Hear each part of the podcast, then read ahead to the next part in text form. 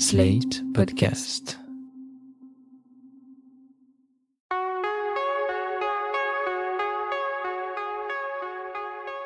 Je m'appelle Thomas Messias, je suis un homme blanc, cisgenre, hétérosexuel, et j'ai subi une stérilisation volontaire en 2016. Nom de code, vasectomie.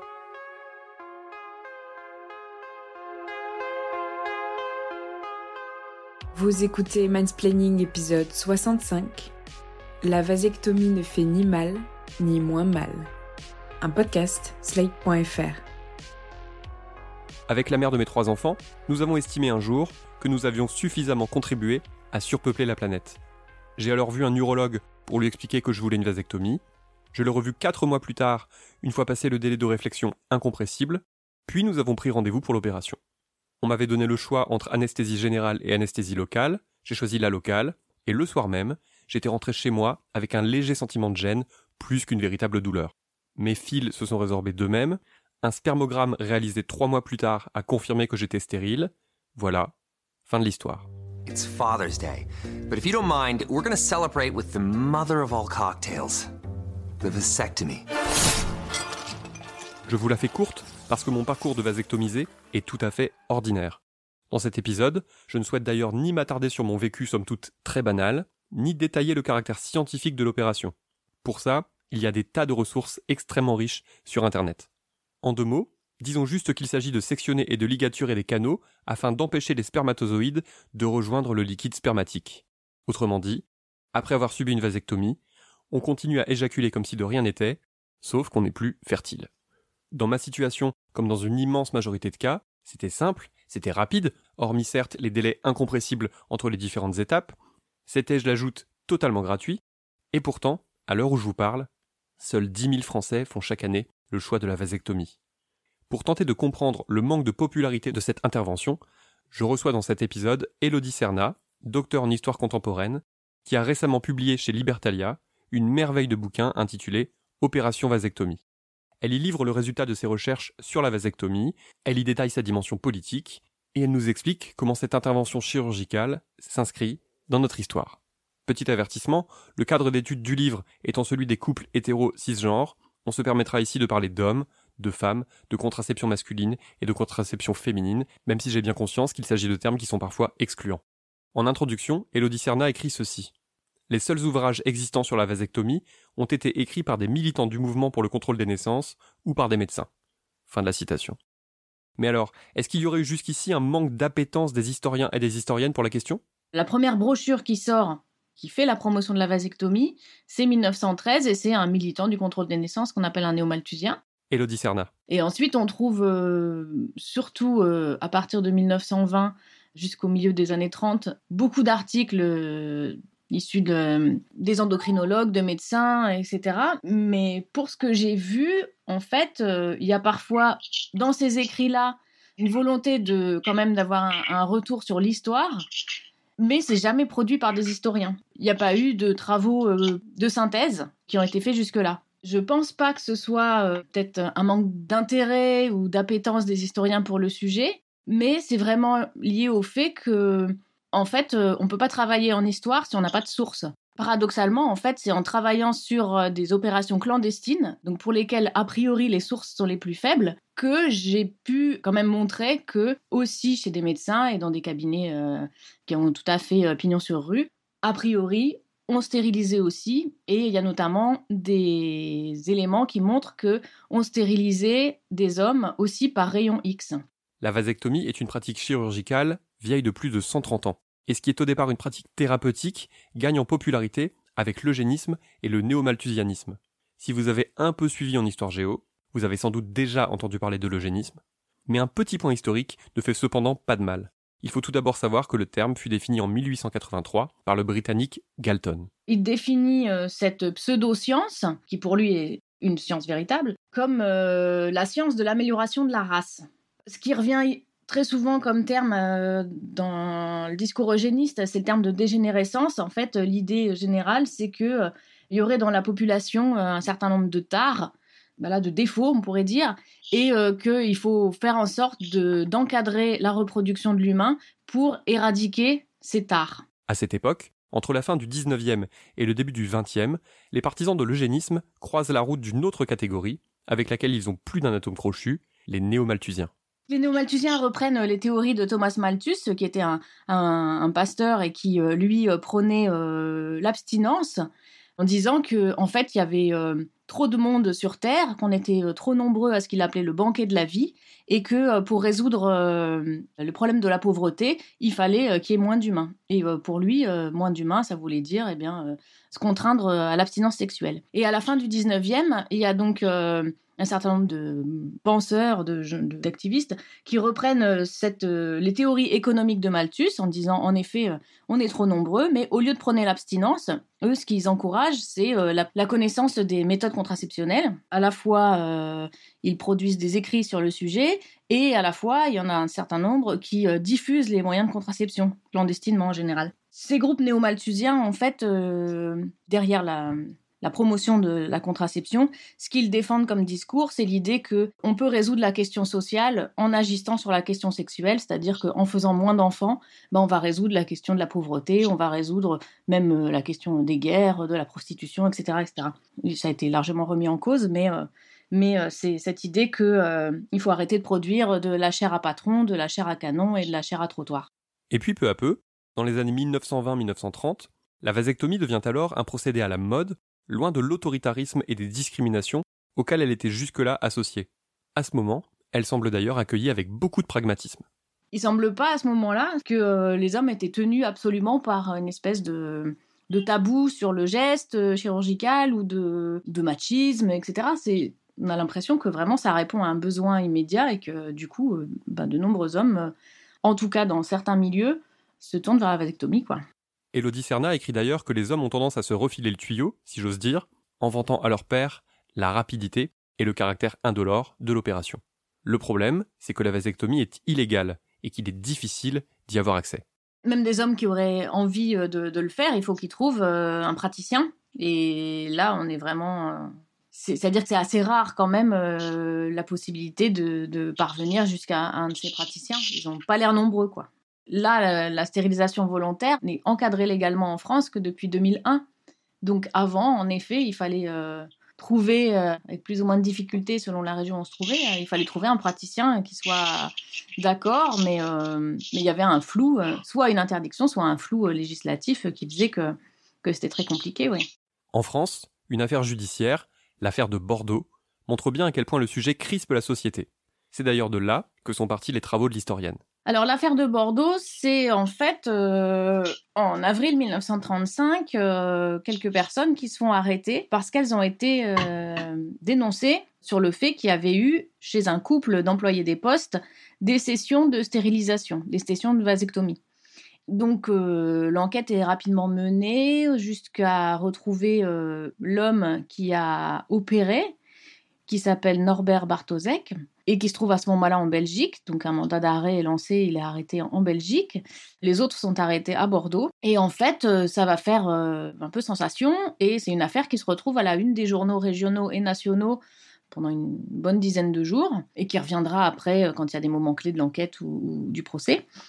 Cette affaire, en fait, elle met en, lumière une pratique qui semble au départ complètement inédite et qui, après, l'enquête montre que, bah non, il y a d'autres villes où des hommes ont été stérilisés, ou ont surtout volontairement été stérilisés. Cette affaire contraint la justice à se demander comment qualifier les faits. S'agit-il d'une castration La castration, elle est définie comme euh, l'ablation de tout organe nécessaire à la génération. Et donc là, puisqu'il n'y a plus de possibilité de génération, il est difficile de dire si c'est une castration ou pas. Donc ça pose des questions comme ça sur, pour la justice. En même temps, cette opération qui n'est pas encore bien connue, est-ce que vraiment elle est irréversible? Euh, Est-ce qu'elle a bien eu lieu? Comment on peut en avoir les preuves euh, sur les, les hommes arrêtés?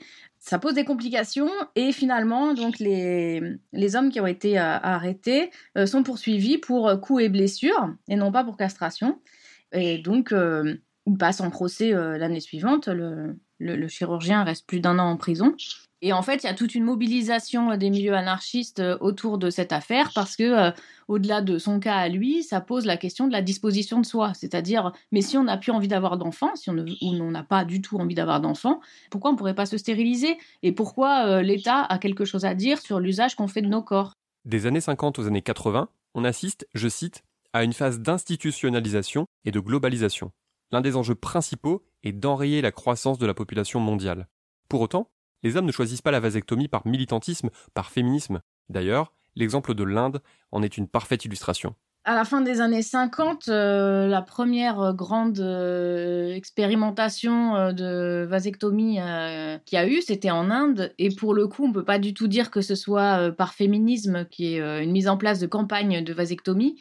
C'est vraiment parce qu'il y a cette peur de l'explosion démographique qui est là et qu'on cherche des moyens efficaces, pas chers, immédiats définitifs. Et la stérilisation masculine, la vasectomie, semble vraiment remplir ces critères-là et du coup, je pense que c'est vraiment beaucoup plus en termes d'efficacité que de répartition euh, des charges euh, entre hommes et femmes. Et en plus, dans ce qui a été mis en place en Inde, ça a vraiment été euh, des politiques qui sont difficiles de qualifier. Enfin, c'est difficile de dire que ce sont uniquement des stérilisations volontaires. Il y a des dispositifs qui sont mis en place qui font que il y a des contraintes indirectes qui sont là. Et beaucoup d'hommes sont amenés à se faire vasectomiser parce que on va par exemple euh, leur empêcher euh, l'exercice de certains métiers s'ils sont pas stérilisés euh, parce que ils vont pas avoir accès à des éléments de confort comme l'électricité s'ils sont pas stérilisés parce que s'ils ont pris une amende dans le train parce qu'ils ont fraudé le train, on va leur faire sauter s'ils sont stérilisés. Et en fait, il y a plein de, pressions directes ou indirectes qui font que c'est aussi la misère qui amène à la stérilisation, notamment parce que les stérilisations sont rémunérées. Donc euh, là, dans, ce qui se met en place euh, dans des pays du Sud, et particulièrement en Inde, dans les années 60-70, c'est plus euh, des intérêts politiques, économiques qui sont à l'initiative des États. C'est plus ça qu'une prise en considération des, revendications des femmes ou de, de la situation des femmes par les hommes eux-mêmes, quoi. Un autre exemple intéressant est celui des États-Unis, où, à la fin des années 70, la vasectomie est légale dans 47 États sur 50 et où un million d'hommes est opéré chaque année. Et ces chiffres ne viennent pas de nulle part. S'il y a autant d'États des États-Unis où la stérilisation est légale, il semblerait que ce soit aussi lié au passé eugéniste des États-Unis. C'est-à-dire que dans un premier temps, ça a été légalisé pour permettre des stérilisations euh, soit directement eugénistes, soit euh, des, comme mesure médico-sociale, c'est-à-dire pour euh, encadrer la reproduction des classes les plus pauvres. Mais en effet, à partir des années 70, il y a quantité d'hommes qui, là, sans que ce soit sous pression de l'État, il y a quantité d'hommes qui choisissent la vasectomie. C'est assez difficile d'expliquer très concrètement dans quel état d'esprit ils se trouvaient, mais c'est vrai qu'on a des grosses différences entre les pays anglo-saxons et, et, la France, par exemple, où dans les pays anglo-saxons, on voit que il y a, dès les années 70, euh, la vasectomie fait vraiment partie du panel des méthodes contraceptives euh, disponibles. En France, en revanche, c'est une autre paire de manches. La vasectomie restant illégale, il faut aller en Angleterre, aux Pays-Bas ou en Suisse si l'on souhaite se faire stériliser. Mais le milieu des années 70 marque sans doute un tournant, ou au moins une amorce de tournant. En 74, on commence à pouvoir être euh, vasectomisé dans des structures médicales. Donc ça commence avec les sécos, donc les, centres de conservation euh, des œufs et du sperme. Et euh, ça se produit aussi, c'est possible aussi de le faire dans des services, dans un service d'andrologie, dans des services d'urologie et dans des maternités. Donc il n'y a pas beaucoup de lieux en France où c'est possible de le faire, mais il commence à y avoir des médecins qui sont impliqués sur cette question, puisque ça reste illégal, mais qu'ils le font très ouvertement. Et donc voilà, c'est là qu'il y a un tournant, je pense à cette période-là, en effet, il y a encore euh, beaucoup de gens qui se rendent à l'étranger. Donc, euh, vous disiez en, Suisse, en Grande-Bretagne et aux Pays-Bas. Donc là, ça pose des conditions d'accès difficiles parce qu'il faut faire le voyage, parce qu'il faut trouver l'argent pour euh, faire ce voyage, parce qu'il faut être logé là-bas, parce qu'il faut payer l'opération. Mais pour ceux qui le font en France, c'est pas très simple non plus parce que là, il faut être accepté comme euh, candidat à la stérilisation, c'est-à-dire que là, les médecins aussi posent des conditions, notamment des conditions d'âge ou du nombre d'enfants, ou euh, le fait d'être marié, etc. C'est pas un droit, c'est vraiment une possibilité euh, pour certains, mais il n'y a rien d'acquis. Toujours en France, Elodie Serna décrit la formation de quelques collectifs d'hommes dits féministes qui tentent de sensibiliser leurs semblables à la contraception masculine dans son ensemble. Il y a des collectifs d'hommes qui se montent et euh, il y en a un parmi ces collectifs qui se spécialise, on va dire, sur la les questions de contraception, qui s'appelle ARDECOM, l'Association pour la recherche et le développement de la contraception masculine. Et euh, donc là, on est en 79 quand, euh, quand le groupe se forme. Ce groupe-là s'intéresse à d'autres méthodes de contraception masculine simplement parce que la vasectomie répond pas à la situation de la plupart d'entre eux, c'est-à-dire qu'ils sont encore jeunes, ils veulent pas renoncer au fait d'avoir des enfants. Donc la vasectomie correspond pas loin de là à toutes les situations et là, il se trouve que eux euh, font une recherche et de l'expérimentation pour trouver d'autres méthodes. Malgré la formation de ces collectifs, qui peinent souvent à convaincre au-delà des cercles d'hommes déjà convaincus, il est clair que les hommes ne luttent pas activement pour le développement de la contraception masculine. Est-ce que ça vient du fait qu'ils ne se sentent pas assez concernés par le sujet? J'ai l'impression qu'il y a évidemment euh, une facilité des hommes à se décharger de ces questions-là. D'une manière générale, il y a un désinvestissement des hommes sur les questions de santé euh, et de reproduction.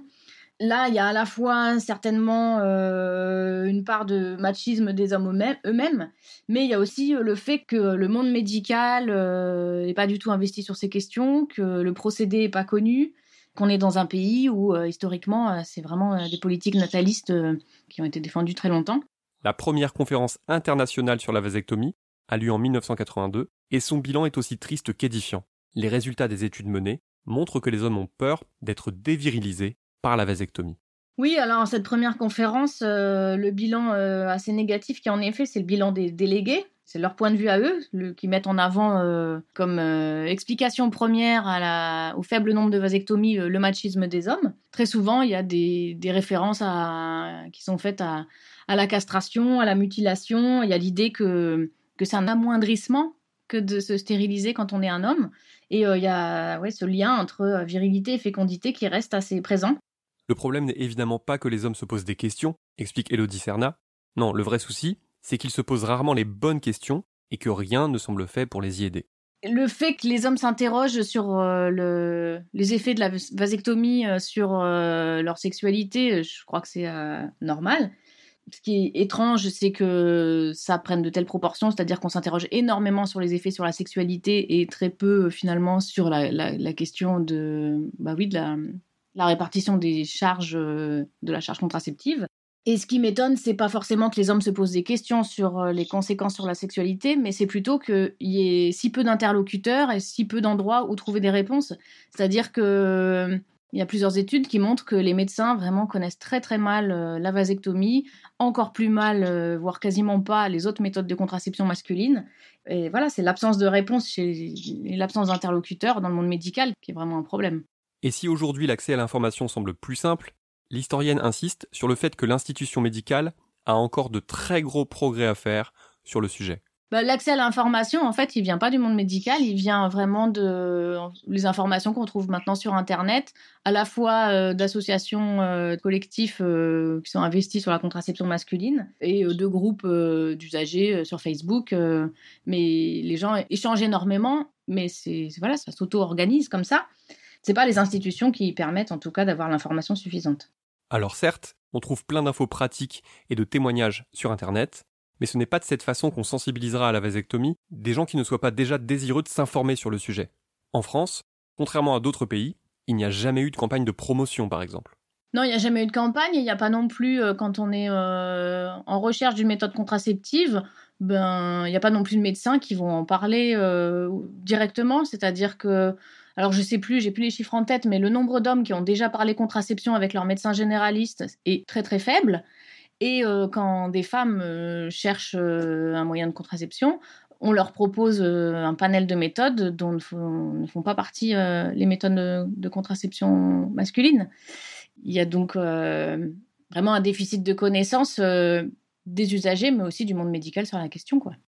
Ailleurs, des campagnes d'information ont pu être lancées ça et là, mais Elodie Serna explique que lorsqu'elle donne purement dans la pédagogie et pas dans la séduction, eh bien les hommes n'accrochent pas. Quand je parle de, la part de séduction dans les campagnes, c'est pas euh, une préconisation de ma part. C'est-à-dire que moi, j'estime pas qu'il faudrait absolument euh, draguer euh, par une valorisation positive du choix de la vasectomie. Mais il se trouve que euh, c'est ce que montrent les sources, c'est-à-dire que ce sur quoi j'ai travaillé, en partie donc euh, j'ai regardé ce qui s'était fait comme campagne en faveur de la vasectomie dans différents pays, et ce qu'on retrouve, c'est toujours cette idée que vraiment euh, c'est être un homme super que de faire ça. Donc ça, c'est à la fois les campagnes organisées par des, associations, mais aussi l'auto-congratulation des hommes eux-mêmes, c'est-à-dire ceux qui se sont vasectomisés et qui vont se mettre en scène ou qui vont en témoigner, ont tendance aussi à forcément en comparaison à ce que sont les stérilisations des femmes ou euh, en tout cas euh,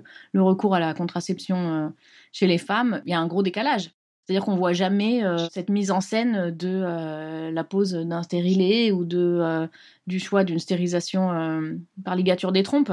Et là, ça joue sur des ressorts qui sont choisis, notamment donc pour la, ce qu'on appelle la Journée mondiale de la vasectomie. On met en scène les des vasectomisés en les appelant les champions voilà, il y a tout un tas d'exemples comme ça que j'ai pris euh, particulièrement euh, aux États-Unis euh, qui montrent qu'en effet, aujourd'hui, il y a des endroits où il y a beaucoup de vasectomie. Est-ce que c'est uniquement des motivations féministes qui amènent les hommes à la vasectomie? C'est pas tout à fait sûr. Et dans tous les cas, même si c'est avec la conscience que justement ils font ça pour le confort de leur partenaire, etc., ça joue quand même sur des ressorts qui restent très dans les codes de, de virilistes, quoi.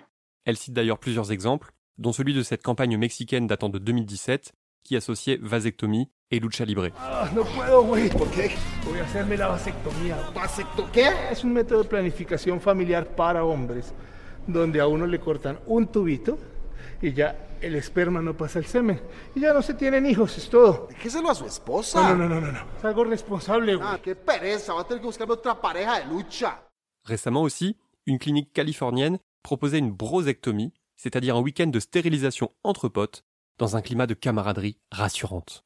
Voilà une confirmation supplémentaire du fait que les hommes sont de grands enfants fragiles qui ont sans cesse besoin qu'on les célèbre. Il y a des chercheurs, dont là les, noms ne me reviennent pas, mais euh, des chercheurs qui avaient montré que, euh, en interviewant des hommes vasectomisés, ils avaient euh, une interprétation a posteriori de leur opération comme un espèce de bain de sang héroïque, qu'ils en étaient passés par cette espèce de rite qui prouvait leur virilité. En France, après un creux dans les années 2000, on observe un regain d'intérêt encore très relatif pour les méthodes de contraception dites masculines. Entre 2010 et 2018, il y a une hausse nette du nombre de vasectomies en France. On arrive là à peu près à 10 000 hommes par an, ce qui n'est pas énorme euh, en chiffres bruts. Mais en effet, cette euh, augmentation, elle est perceptible aussi sur l'intérêt croissant qu'il y a autour des méthodes de contraception temporaire. Il y a aujourd'hui euh, plusieurs collectifs en France qui font la promotion des méthodes de remontée testiculaire. Donc là, le principe, c'est que les testicules soient plaqués au niveau de la racine de la verge. Et donc, par ce biais-là, la température augmente de 2 degrés et ça suffit pour qu'il y ait un arrêt de la production de spermatozoïdes. Maintenant, il y a des ateliers pour apprendre à faire des slips qui permettent cette remontée testiculaire. Il y a aussi un anneau qui simplifie encore le procédé qu'on trouve sur Internet on peut dire qu'il y a quelque chose qui est en train de se passer. Est-ce qu'on est sur la bonne voie? On pourrait le dire s'il y avait un, voilà, un changement euh, plus massif. Pour l'instant, ça reste assez marginal. Le souci est que ça reste une solution de dernier recours, généralement choisie lorsque la partenaire est malade ou rencontre de sérieux problèmes avec sa contraception. Pour résumer, dans le meilleur des cas, les hommes cisgenres attendent de ne plus avoir le choix pour se lancer. Oui, quand les gens sont questionnés sur les raisons pour lesquelles ils, viennent demander une vasectomie ou pour lesquels ils ont choisi la vasectomie. En effet, ce qui apparaît souvent, c'est euh, la fin d'un parcours contraceptif où des femmes euh, ont tenté euh, quantité de méthodes, ont eu à différentes périodes de leur vie bah, des effets secondaires trop importants et que donc du coup, ben, on se résout à la vasectomie c'est difficile de parler euh, d'un vrai progrès euh, du côté des hommes sur la question contraceptive. Par contre, dans les années 2010, euh, enfin autour de 2012 surtout, il y a eu vraiment ce qu'on a appelé la, crise de la pilule, où il y a eu une médiatisation de, tous les problèmes de santé qui étaient posés notamment par les pilules de troisième et quatrième génération. Ensuite, il y a eu la médiatisation de, problèmes survenus avec l'implant Essure régulièrement maintenant, on, entend parler quand même des, risques d'AVC, de thrombose euh, et de tous les soucis que peuvent causer au quotidien euh, les méthodes de contraception médicalisées pour les femmes. En fait, il y a peut-être euh, cet élément qui est plus important qu'une prise de conscience des hommes, que les femmes ont, un, point de vue beaucoup plus critique sur la soumission de leur corps à la médicalisation et qu'elles sont voilà, moins prêtes à tolérer tous les effets secondaires possibles et imaginables. Quoi. Dès la première page de son livre, Elodie Serna évoque le fait que les hommes semblent absolument terrifiés à l'idée qu'on leur touche le scrotum à des fins médicales. Ce qui a de quoi faire mourir de rire toute personne ayant déjà subi un examen gynécologique. Mais si la vasectomie peine tellement à être démocratisée, ce n'est pas seulement parce que les hommes sont douillets. Quand l'historienne évoque les autres pistes de contraception masculine, c'est pour mieux montrer à quel point le déséquilibre est systémique. Ce déséquilibre euh, entre contraception des hommes et contraception des femmes, il a plein d'explications. Et en effet, euh, je pense pas que ça tienne juste au fait euh, qu'il y ait une conscientisation individuelle, mais que ça entre complètement dans un, déséquilibre total des, rôles assignés aux hommes et aux femmes en général. Et qu'on peut pas penser cette question de la contraception en dehors d'une réflexion sur la reproduction et sur l'organisation sociale dans son ensemble. Opération Vasectomie, le livre d'Élodie Serna, est disponible depuis le 21 mai, au format et au prix d'un livre de poche.